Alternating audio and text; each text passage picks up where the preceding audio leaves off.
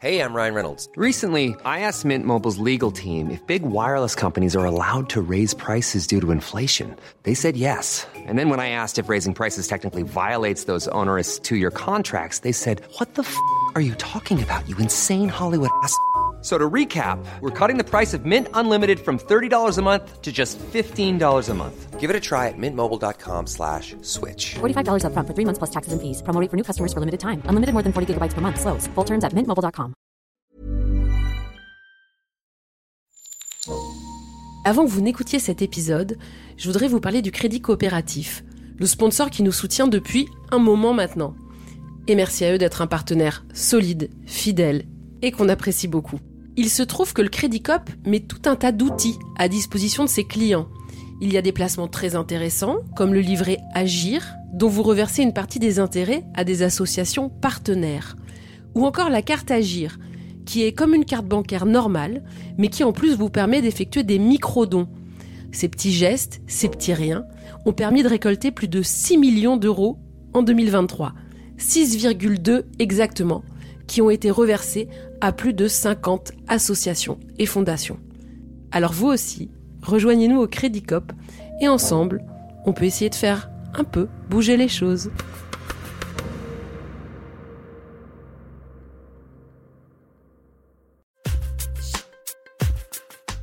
Thune, le premier podcast intime sur l'argent. Oui, parce que ça me servait aussi de me dire, euh, un peu comme euh, ces publicités pour le loto où le type il arrive déguisé en panda et dit à son patron d'aller se faire foutre. J'avais toujours ça un peu dans la tête où je me disais, bah franchement, euh, si, si un boulot m'intéresse pas, j'ai toujours mes bitcoins.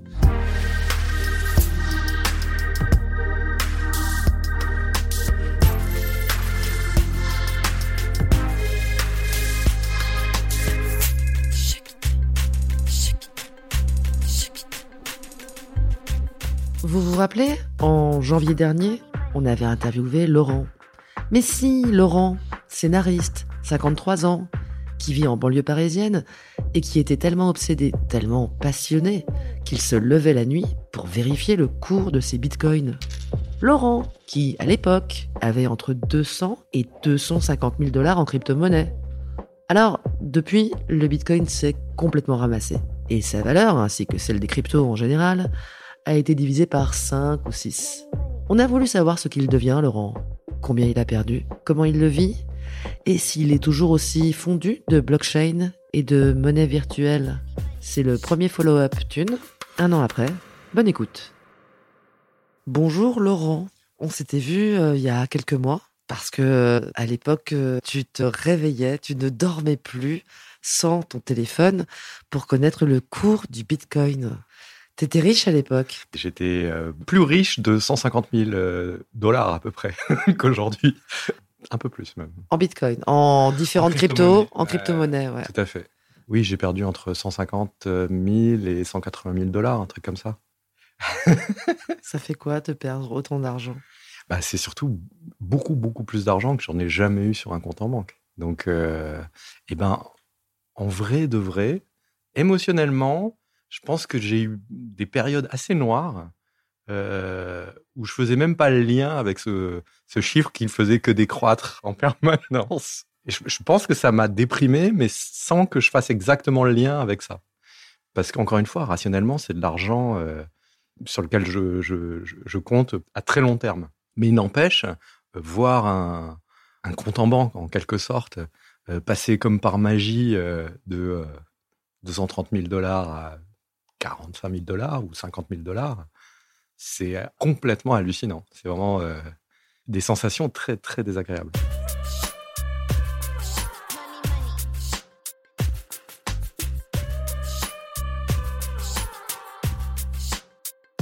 On va reprendre les chiffres. Toi, tu gagnes environ par an.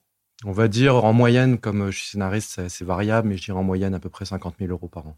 T'as combien sur ton compte en banque en général? En général, alors ça aussi ça fluctue, mais euh, je dirais que j'ai entre euh, 20 000, je commence à m'alerter, 50 000, je suis très confortable. Ça, c'est les bases de tes revenus. Et donc, quand tu mets 20 000 euros à investir dans des cryptos, c'est quand même euh, bah, l'équivalent de. euh, C'est un an d'économie à peu près. voilà. Ouais, ouais. l'économie, c'est-à-dire une année Oui. grasse où je peux économiser, je peux mettre 20 000 qui me serviront pour euh, l'année suivante où je gagnerai moins. C'est généralement les cycles que mon métier suit. Donc, tu as mis un an D'économie. Ouais. dans les cryptos. Ouais. Et euh, en janvier dernier, tu as 200 000 dollars, quelque chose que tu mettrais 5 ans ou 6 ans. À- ça, c'est une maison. Ça y est, c'est la ma, ma maison à la campagne. C'est euh, c'est un rêve qui se concrétise. Quoi. Et ce qui est vachement intéressant, c'est que euh, à, ce- à ce moment qu'on appelle le top, c'était c'est le moment où où tout le monde est très excité. C'est très difficile d'imaginer que ça va baisser, puisque ça ne fait que monter. Très très difficile. Et alors que c'est un truc que j'ai déjà vécu. J'ai déjà vécu des moments d'euphorie où le Bitcoin est vachement monté, où j'ai gagné beaucoup d'argent. D'ailleurs, la première fois où je suis rentré dans le Bitcoin, enfin, ce que ce que j'appelle le Bitcoin, c'est les crypto-monnaies. La toute première fois, donc au- autour de 2016, quoi que je fasse, quoi que j'achète, de toute façon, ça allait monter. Donc, euh, tu te sens absolument génial. Et après, euh, quand ça commence à se péter la gueule, tu comprends plus. Tu te dis, mais j'étais un génie de la finance et euh, donc c'est le monde qui a tort. Ça peut pas être moi. Il y a un truc qui ne fonctionne pas. Oui, mais alors, ce qui est fou, c'est que ce discours-là, tu me l'avais expliqué Ouais. lors de la dernière interview, mais que, à t'écouter, moi, ce que j'avais compris, c'est que, fort de cette expérience, tu t'étais intéressé au ressort, aux tenants et aux aboutissants de la chose, tu t'y étais pensé comme sur une science, et tu avais l'impression d'en avoir tiré des leçons. Tu te sentais plus euh, alerti, euh, plus savant qu'avant. Ouais, c'est vrai. Bon, Euh, et là, tu t'es pris une grosse tôle. Bah, c'est une énorme leçon d'humilité. Euh, après, je, je pense que c'était le cas. J'a- J'avais énormément progressé par rapport à mes débuts, mais pas assez, très clairement. Mais euh, il y a quand même des très très grosses différences. Entre autres, si il y a six ans, euh, c'est alors c'est 20 000 euros au départ, et après j'en ai rajouté 10 000. Euh, ah, donc tu es à 30 000 euros de. Ouais, enfin 30 000 dollars. Euh, Aujourd'hui, euh, sur mes comptes en crypto, j'ai à peu près 50 000 dollars. Donc, euh, si il y a six ans, euh, je les avais mis n'importe où ailleurs, euh, j'aurais pas eu un rendement pareil, de toute façon. Donc, j'ai gagné de l'argent. Il y a six ans, il n'y avait pas de meilleur investissement que le Bitcoin, et c'est toujours le cas.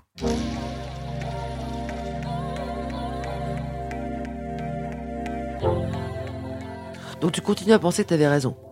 Alors, c'est pas exactement ça. Je pense que, comme beaucoup de gens, euh, je pensais que le Bitcoin irait plus haut avant de tomber. Moi, j'avais commencé à vendre autour, euh, à peu près au top. Et c'est-à-dire le top qui était autour de 69 000 dollars. Et moi, ce, que je voyais venir, comme plein de gens, donc ça aurait dû me mettre la puce à l'oreille quand on est beaucoup à penser la même chose, c'est pas bon signe. Euh, ce que je pensais, c'est que le Bitcoin toucherait les 100 000 dollars avant de s'effondrer. Mais pour assurer, assurer mes arrières, j'ai vendu 5% en fait de ce que j'avais. Euh, donc euh, ces 5%, euh, ils m'ont beaucoup rapporté. Euh, c'est ce que j'ai pu réinvestir pendant toute la dégringolade. Donc j'ai racheté au rabais. Mais alors je pensais pas du tout que ça descendrait aussi bas. C'est descendu jusqu'à un peu plus de 17 000 dollars. Donc c'est quand même une, une dégringolade spectaculaire. Depuis janvier dernier, tu as perdu. Je dirais à peu près 235 000 dollars au total sur la valeur que de additionnée de toutes mes crypto-monnaies. C'est quand même génial. On peut s'arrêter sur le fait que tu as perdu plus que tu ne gagneras euh, dans les cinq prochaines années. Mm, Ouais. C'est quand même très bizarre. C'est très très bizarre. C'est très très bizarre. Et, je- et vraiment, je sentais mon humeur euh, décliner sans que je fasse le lien. Et pourtant, effectivement, comme, comme tu l'as dit tout à l'heure, bon, moi, il y a toujours mon téléphone qui est allumé euh, toute la nuit. Et euh, quand je me réveille dans la nuit, c'est-à-dire deux ou trois fois par nuit, bah, euh, premier truc que je fais, c'est regarder le cours. Et tu continues à le faire, ça? Bien sûr. Même maintenant que ça descend? Oui, oui, tout à fait. Alors, je suis beaucoup moins actif sur mes transactions. En gros, je suis en mode hibernation. Euh, J'attends euh, de- d'avoir des signes, et ça commence à frémir, euh, de, euh, d'un marché qui se reconsolide euh, pour réinvestir. Mais ça a affecté ton humeur? Oui, oui. Mais encore une fois, d'une manière euh, subliminale. Passer une mauvaise journée et se dire, mais pourquoi, alors qu'il s'est passé tout ça et ça et ça de chouette, comment ça se fait que je suis de si mauvais poil ou de tristouné Puis après, je me dis, bah oui, euh, le Bitcoin, il a perdu 15% aujourd'hui, évidemment que, évidemment que ça va pas. Mais tu le réalises après coup, quoi. Tu fais pas forcément le lien direct. En fait, c'est le prix à payer. Après, au fur et à mesure, on s'endurcit, mais c'est le prix à payer. euh, Le marché marche comme ça. Le marché euh, financier fonctionne sur l'émotion humaine. Pour faire tanguer le marché, il faut lui faire mal, faire souffrir les gens qui, euh, qui investissent sur le marché. Donc, euh, et cette souffrance va se, va se traduire par des actions qui sont des ventes ou des achats. Parce que c'est une souffrance que de perdre de l'argent. Donc on essaye d'en gagner. Les leviers de la finance sont des leviers psychologiques qui marchent effectivement sur le- l'excitation, on appelle ça la FOMO, Fear of Missing Out. Par exemple, ça monte, ça monte, il m'en faut. FOMO. Et là, tout le monde achète, le prix s'envole, et c'est là où euh, les petits malins se frottent les mains et se disent Ah, les idiots, et euh, ils vendent pendant que les autres euh, achètent trop cher. Et l'autre côté, il y a ce qu'on appelle le FUD, Fear, Despair, ça c'est le D, et je ne sais plus ce que c'est le U, mais enfin bon, c'est. Oui, c'est le désespoir de voir ce qu'on a acheté, euh, la valeur de ce qu'on a acheté euh, se- se- s'effondrer et, euh, et, et ses économies disparaître à une vitesse folle. Et à ce moment-là, qu'est-ce qu'on fait dans la panique? On vend. Bon, alors, s'il y a un truc que j'ai appris, c'est de ne pas faire ça. Voilà. Et la grosse différence avec les autres, ce qu'on appelle un beer market, c'est-à-dire quand le marché s'effondre, les autres beer markets que j'ai vécu, la grosse différence, euh, c'est que euh, j'ai vendu, même si c'est un peu, alors que c'était la FOMO, alors que tout le monde achetait, et euh, j'ai acheté alors que tout le monde vendait. Pas des grosses sommes. Mon portefeuille au total a énormément perdu en valeur, donc j'ai encore de grosses leçons à apprendre. Mais au final, j'ai plus d'argent sur mon compte que quand j'en ai investi au départ. Et ça, c'est nouveau pour moi.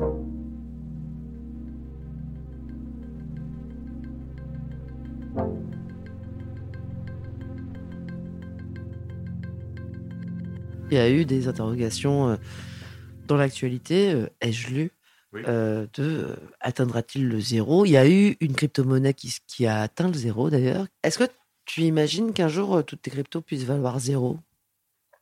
Oui, ça fait partie du jeu et je l'imagine de moins en moins. Parce que ce truc qu'on n'aurait jamais imaginé il y a six ans quand j'ai commencé à m'intéresser au truc, enfin, quand j'ai commencé à investir, euh, c'est que euh, des banques euh, comme la, Banque fédérale américaine ou la, BCE, la Banque centrale européenne, ou même les autorités financières, ou même le président de la Russie, des gens comme ça, des gens de pouvoir, parlent du Bitcoin et n'en parlent pas comme un gadget, comme d'un gadget, mais comme de quelque chose, soit d'un côté quelque chose de très dangereux, soit de l'autre côté quelque chose qu'il faut réguler, soit de l'autre côté quelque chose qu'on pourrait utiliser. Quoi qu'il en soit, la masse critique a été atteinte où je pense que le Bitcoin ne pourra plus atteindre zéro. Et le Bitcoin est là pour rester. Maintenant, quelle place aura-t-il? C'est la question. T'es aussi passionné qu'avant en fait. Ah oui, totalement. C'est la deuxième très grosse chute que je vis euh, en étant impliqué dedans. Euh, Il y en aura d'autres. hein. Il n'y a aucun problème. Tu disais c'est génial. Euh, euh, c'est comme euh, regarder l'actu parce qu'il se passe toujours un truc sur le Bitcoin. Mais Alors, toi, t'as arrêté de lire l'actu. oui, par contre, je regarde les cours. J'apprends beaucoup. euh, disons quand je regarde l'actualité, euh, ça me terrifie. Quand je regarde les cours, je lis l'actu à travers les cours. C'est moins flippant, c'est des chiffres. je vois le pétrole monter, descendre, je vois. Parce Et, que t'as pas profité de cet argent? C'est quand même un argent que t'as failli avoir entre les mains. Ouais, Et t'en as rien fait. Oui, c'est vrai. Euh, alors j'en ai fait plein de choses. D'abord, il m'a permis de rêver, et c'est énorme. Je sais que mes parents, toute leur vie, ils ont joué au, au loto, et je me disais, mais c'est complètement débile, ils ont perdu une fortune toute leur vie. Eh bien, euh, non, c'est pas débile. Chaque fois qu'ils mettaient de l'argent, le, avant d'avoir les résultats, bah, ils rêvaient de ce qu'ils feraient avec cet argent. Et ça a beaucoup de valeur, ce rêve. Moi, je crois pas. Alors, du- tu parles de ce rêve, mais ce rêve, c'est un rêve qui est très abstrait. Toi, quand je t'ai interviewé, tu, tu m'as dit euh, Ouais, je serai le roi du monde avec euh, mes bitcoins Ouais, ouais. et j'achèterai une maison en- avec, de la permaculture à la campagne. Oui. Dans une vision assez collapsiste, finalement. Oui. Donc, c'est ça le rêve que tu as à chaque fois que tu regardes les bitcoins? Je me souviens que j'avais dit, je, je mise sur la fin du monde et je gagne. Et peut-être que là, je gagne moins. Vendre le moment où, le meille- au meilleur moment, ça peut être que de la chance. Et moi, je joue vraiment sur le long terme. Euh, un an, deux ans, ça n'a aucun sens. C'est cinq ou dix ans qui sont importants. Et euh, je mise sur la fin du monde. Par exemple, euh, tu me disais, toi, tu t'imagines dans la fin du monde acheter une ferme autonome avec tes bitcoins. Bah, Figure-toi qu'il euh, y a eu la fin du monde en Ukraine et j'ai suivi le témoignage de quelqu'un qui s'est sauvé du pays au moment de l'invasion russe, qui, qui n'avait rien puisque son compte a été gelé, je ne sais plus pour quelle raison. Il avait juste son portefeuille en crypto-monnaie et il avait en plus le truc le plus volatile qu'on puisse imaginer. Il avait des, NFT. Et le mec, il a vendu euh, ses CryptoPunk et ses euh, Bored Ape, en plus à un prix pas terrible parce que euh, ça s'était déjà bien pété la gueule. Mais il disait, bah, je suis bien content, c'est le seul truc que j'ai pour casser la croûte. Merci, quoi. Quand tout le système bancaire s'est effondré, lui, il avait ça et il a pu vivre à l'étranger.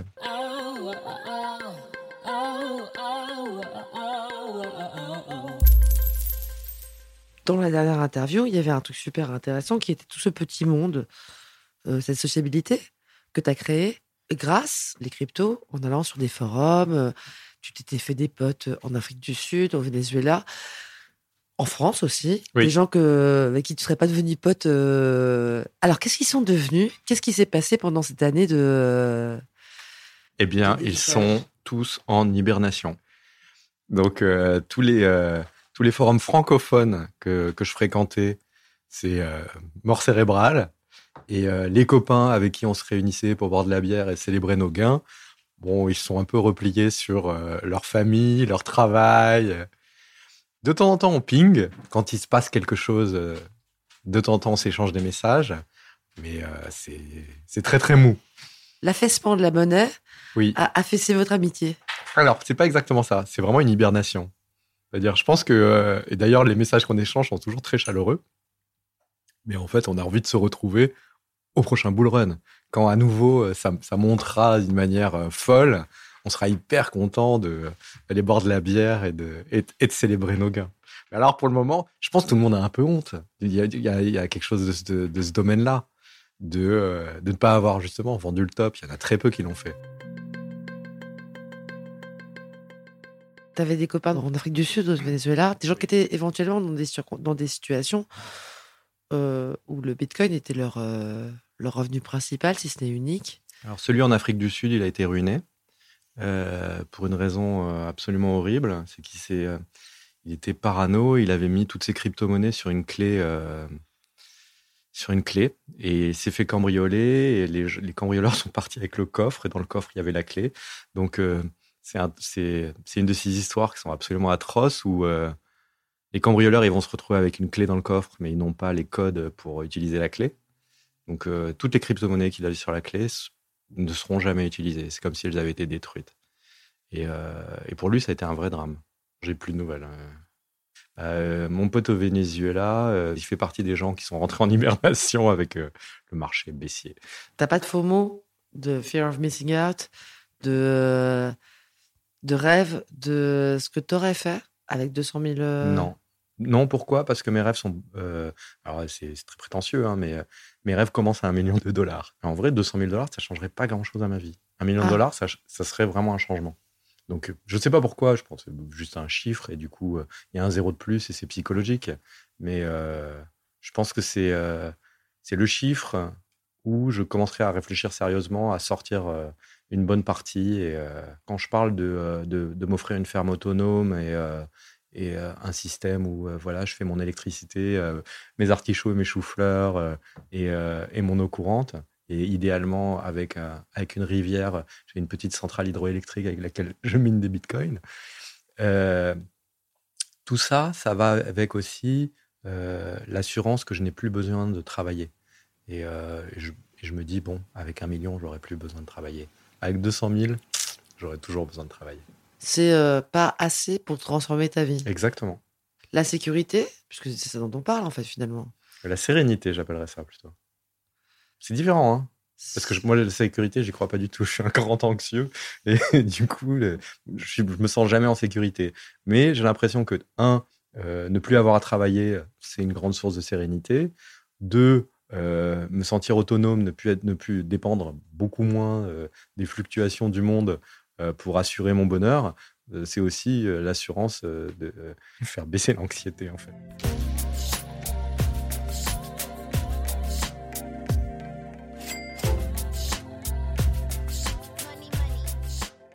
Est-ce que tu as plus bossé depuis que le Bitcoin s'est Oui. effondré? Plus travaillé Oui, parce que ça me servait aussi de me dire, euh, euh, un peu comme euh, ces publicités pour le loto où le type il arrive déguisé en panda et dit à son patron d'aller se faire foutre. J'avais toujours ça un peu dans la tête où je me disais, bah franchement, si, un boulot m'intéresse pas, j'ai toujours mes bitcoins. Là, j'ai accepté des boulots que j'aurais pas accepté en effet. Ça n'a pas changé grand chose à ma vie. c'est des boulots qui m'ont pas rapporté tant que ça et euh, que je suis pas très content d'avoir fait. Mais oui, euh, ça a changé ça. En vérité, euh, j'ai le luxe complètement délirant de faire un travail que j'adore et qui est même une source de distraction. Encore une fois, dans un monde qui est extrêmement anxiogène, pouvoir. Donc, je suis scénariste.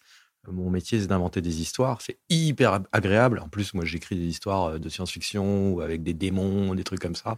C'est hyper agréable de partir dans un autre monde dans ma tête pendant que euh, autour de moi, euh, euh, le monde court à sa perte. De partir dans, dans, l'imaginaire, dans le fantasme. Donc, non, le, le, fait que j'ai- je me sois senti riche potentiellement avec mes bitcoins n'a pas diminué mon plaisir de travailler du tout. Ça a enlevé du sens au fait que j'accepte des boulots que je ne faisais que pour l'argent. En fait, ça m'a acheté de la liberté. Et euh, C'est fou parce que ça te l'a acheté alors que c'était virtuel. Preuve en fait, est tout à fait. que tu l'as perdu cet argent. Exactement. Et euh, là où c'est vachement intéressant, c'est que alors que j'ai accepté des boulots que j'aurais jamais acceptés, c'est les boulots qui m'ont pris le plus d'énergie et qui m'ont rapporté le moins d'argent. Donc, euh, je pense que la leçon à en tirer, c'est continue comme ça, fais plutôt les trucs qui t'intéressent, tu les feras mieux, tu, euh, tu les feras avec euh, beaucoup plus de joie, donc moins de, moins de souffrance et moins de fatigue. Et en plus, comme tu le fais bien, bah, ça te rapportera plus d'argent. Toi, tu penses que ça va remonter jusque. Tu vas retrouver tes 200 000 et plus, quoi. beaucoup plus. Vraiment, euh, pour moi, c'est euh, les chances que le Bitcoin retouche 100 000 dollars d'ici euh, deux ans sont très proches de 100%. Tu te rends compte de, euh, du caractère effrayant? C'est rare, euh, les certitudes, euh, à part chez les gourous, les politiciens, les militants, Je, les. euh, je te le redis, c'est beaucoup plus effrayant qu'une qu'une certitude de gourou. Parce que moi, je suis un gourou d'apocalypse. Encore une fois, miser sur le Bitcoin, c'est miser sur la fin de ce monde. Tout porte à croire qu'elle arrive. Et euh, je, je ne- je ne dis pas que euh, on va se retrouver à l'âge de pierre, ou, mais là, on parle régulièrement aux informations de, de la grande probabilité que euh, la Russie utilise une arme atomique. Tu penses pas que t'es un peu trop influencé par ton métier, tes démons et tes trucs de scénariste? C'est très possible. Après, Je sais pas, Euh, non Ou que t'es un peu. non. Sérieusement, t'en parles Enfin, là. Tu vois, tu m'as pas l'air complètement cintré quand je te parle. non, mais tu vois, et tu me dis, euh, oui, oui, euh, dans deux ans. Oui, voilà, exactement. ouais. Euh, non, alors, pour moi, le Bitcoin, c'est une perte de pouvoir des, des États. Et les États battent monnaie. Et le Bitcoin, c'est, ça a été un anonyme qu'on connaît sous le pseudonyme de Satoshi Nakamoto, qui euh, a dit en 1971 euh, les accords de Bretton Woods ont été cassés par Richard Nixon. Il a dit temporairement, on ne va plus adosser le dollar à l'or. Il était en pleine euh, guerre du Vietnam, il avait besoin de thunes et les États-Unis étaient ruinés. Il ne pouvait plus assurer la, convertibilité du dollar en or. Évidemment, le temporaire est devenu définitif et les Américains se sont dit Ah, mais c'est génial en fait, l'or, c'est pas l'or. Le nouvel or, c'est le dollar. Et la grosse différence entre le dollar et l'or, c'est qu'il n'y a pas besoin de miner du dollar. On suffit d'appuyer sur un bouton, de faire tourner des imprimantes et on fabrique de l'or à volonté.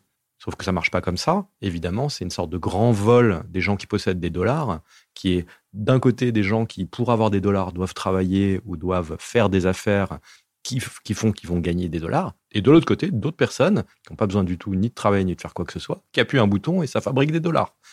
Donc ce Satoshi Nakamoto, il s'est dit, non, il faut revenir à un équivalent or. L'or a très grands défauts. Par exemple, il est très lourd. Euh, il est- il n'est pas euh, technologique. On peut pas le transférer par. euh, par euh, Et donc, du coup, faisons un truc démocratique où les gens minent des bitcoins et on peut en faire autant qu'on en veut. En- Surtout, enlevons la, la possibilité aux États d'imprimer de l'argent. Il y a des grosses polémiques en ce moment sur le fait que miner du bitcoin, c'est pas écologique. Ça participe apparemment des arguments de la baisse du bitcoin. Bah, Dans, mon entourage, j'ai- beaucoup d'amis qui ne comprennent pas mon investissement dans le Bitcoin pour cette raison précisément. Pas seulement, parce qu'aussi en France, on a une sorte de, de honte, détestation, salissure vis-à-vis de l'argent. Un peu l'attitude de, de la noblesse française euh, qui dépensait de l'argent, mais qui ne voulait pas savoir comment est-ce qu'on pouvait en gagner. Euh, la vérité, c'est que euh, le Bitcoin est écologique. C'est l'inverse, en fait. Mais euh, c'est un problème très complexe. Par exemple, en Afrique, euh, ils ont compris ça. En Afrique, il y a énormément de gouvernements qui travaillent main dans la main avec des mineurs de Bitcoin. Pourquoi? Parce qu'ils installent des centrales hydroélectriques. Ces centrales hydroélectriques, elles ne seront rentables que quand les gens autour de la centrale seront équipés en électricité et auront des appareils qui consomment de l'électricité. Ça va mettre des années et des années et des années. Ça veut dire que pendant des années, des années et des années, la centrale crée de l'électricité en surplus. Eh bien, les bitcoiners, ils arrivent, ils signent un contrat avec euh, les fabricants d'électricité et disent voilà, cette électricité que vous allez transformer en chaleur euh, parce que vous ne savez pas quoi en foutre, nous, on vous l'achète. Et en fait, la très grande majorité aujourd'hui, et ça va ça va ne faire qu'augmenter cette part d'électricité, l'électricité qui est utilisée pour fabriquer des bitcoins, c'est de l'électricité en trop. Pourquoi? Parce qu'un bitcoiner, tout son intérêt, c'est d'avoir l'électricité la moins chère possible. Et l'électricité la moins chère, c'est l'électricité dont personne ne veut pour leur C'est des questions que tu te poses en tout cas. Énormément. si mais on te renvoie, ah oui, toi, c'est du bitcoin, mais euh, du coup, euh, t'es un sale pollueur. c'est tout l'inverse. Et avec euh, le prix du, euh, de- des énergies carbonées qui ne va ne faire qu'augmenter dans, dans les années à venir, la part du Bitcoin vert, mais en plus il est plus que vert, parce qu'en fait il va permettre de développer des réseaux électriques, euh, ne va faire qu'augmenter. Est-ce que ça, c'est des questions qui agitent les forums bitcoin? Non, pas du tout. Tout le monde s'en fout de l'écologie en vrai. Non, alors la plupart des, des bitcoiners sont écologistes. Et encore une fois, c'est pas des écologistes politiques, c'est des écologistes rationnels. Le bitcoin, ça favorise les énergies renouvelables, mais c'est une évidence. C'est, euh, c'est 2 plus 2. C'est simple comme ça.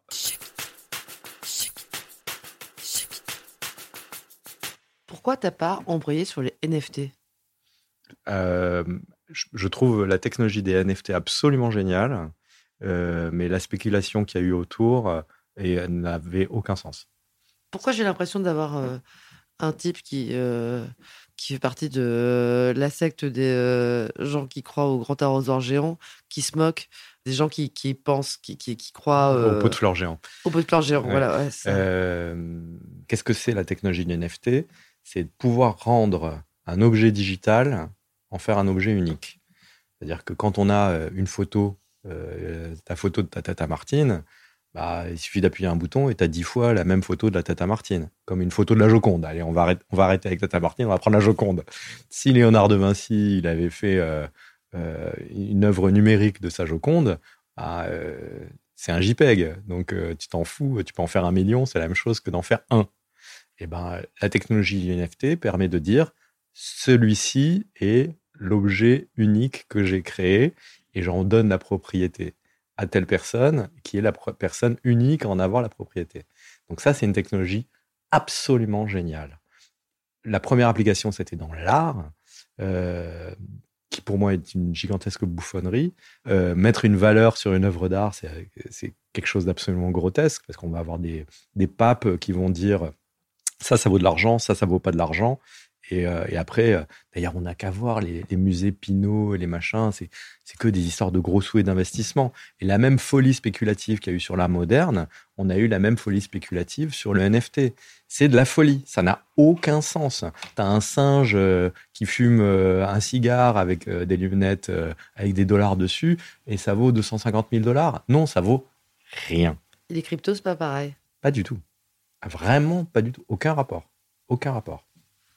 Les cryptos, ça n'a rien à voir. Pourquoi? Enfin, je veux dire, c'est jamais que des gens qui euh, euh, pensent que euh, ça vaudra de l'argent et qui en achète. C'est une croyance à la base qui crée la, la valeur. Oui, c'est une croyance qui crée la valeur. Ça n'est pas que ça. Par exemple, le dollar. Quelle est la, comment, puisque le dollar n'est plus adossé à l'or, comment calculer la valeur du dollar?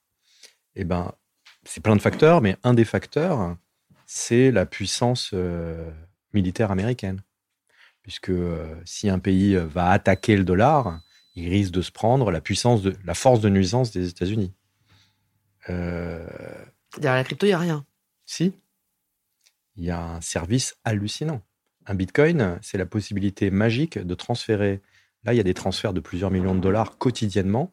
Tu vas voir n'importe quelle banque et tu dis Je voudrais transférer un million de dollars. Déjà, on va te demander euh, non seulement euh, ton passeport, mais en plus. euh, La raison de cette, le motif de cette Oui. action. et puis euh, un mot de ta maman. Euh, là, tu n'as aucune tierce personne qui n'intervient dans la transaction. Elle coûte quelques centimes à être effectuée et elle est quasiment instantanée.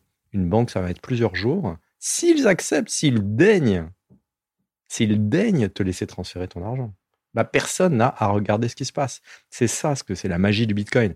Et on peut faire ça avec quoi? Avec du cash. Alors déjà, ils vont faire disparaître le cash. et on va beaucoup, beaucoup entendre parler euh, des monnaies numériques, d'un dollar numérique, un euro numérique, en gros. Déjà, les Chinois ont déjà fait le yuan numérique. Et euh, évidemment, c'est absolument génial comme invention, puisque il n'y a plus de cash, donc il n'y a plus de noir. Tu peux plus faire du noir, Du black. du black.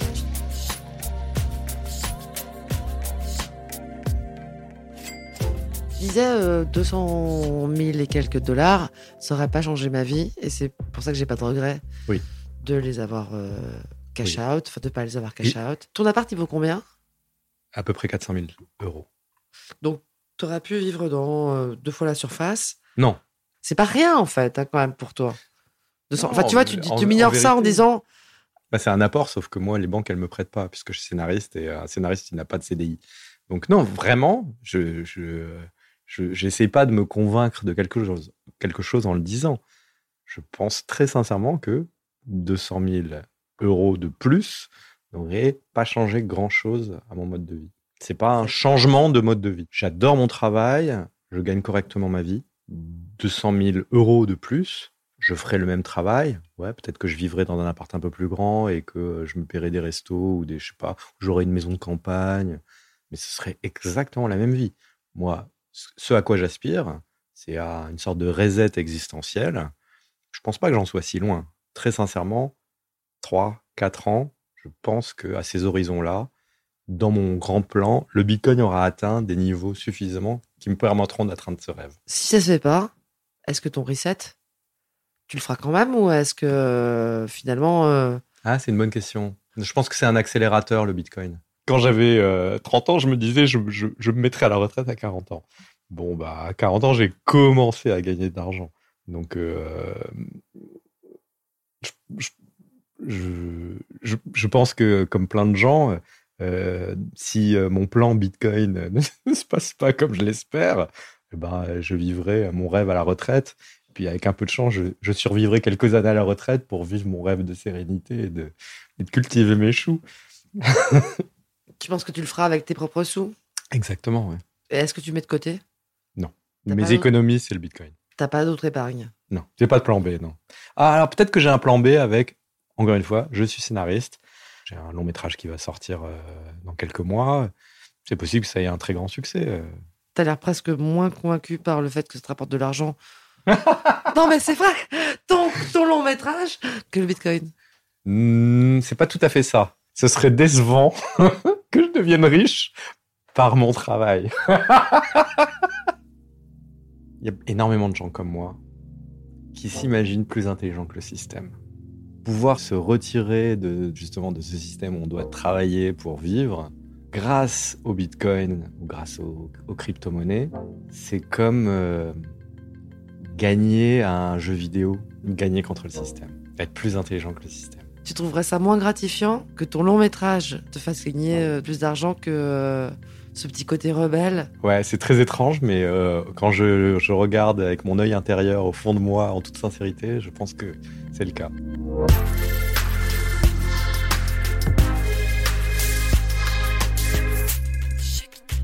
Voilà, c'est terminé. Vous avez écouté Thune, un podcast de Laurence Velli et Anna Borel. Cet entretien a été réalisé par Anna Borel. La post-production est assurée par Frédéric Fortuny sur une musique d'Emma Pixon. Vous êtes de plus en plus nombreuses et nombreux à nous écouter partout en France. Merci à vous et surtout n'hésitez pas à nous faire des retours, des critiques, à nous envoyer des messages ou à laisser des commentaires sur les réseaux.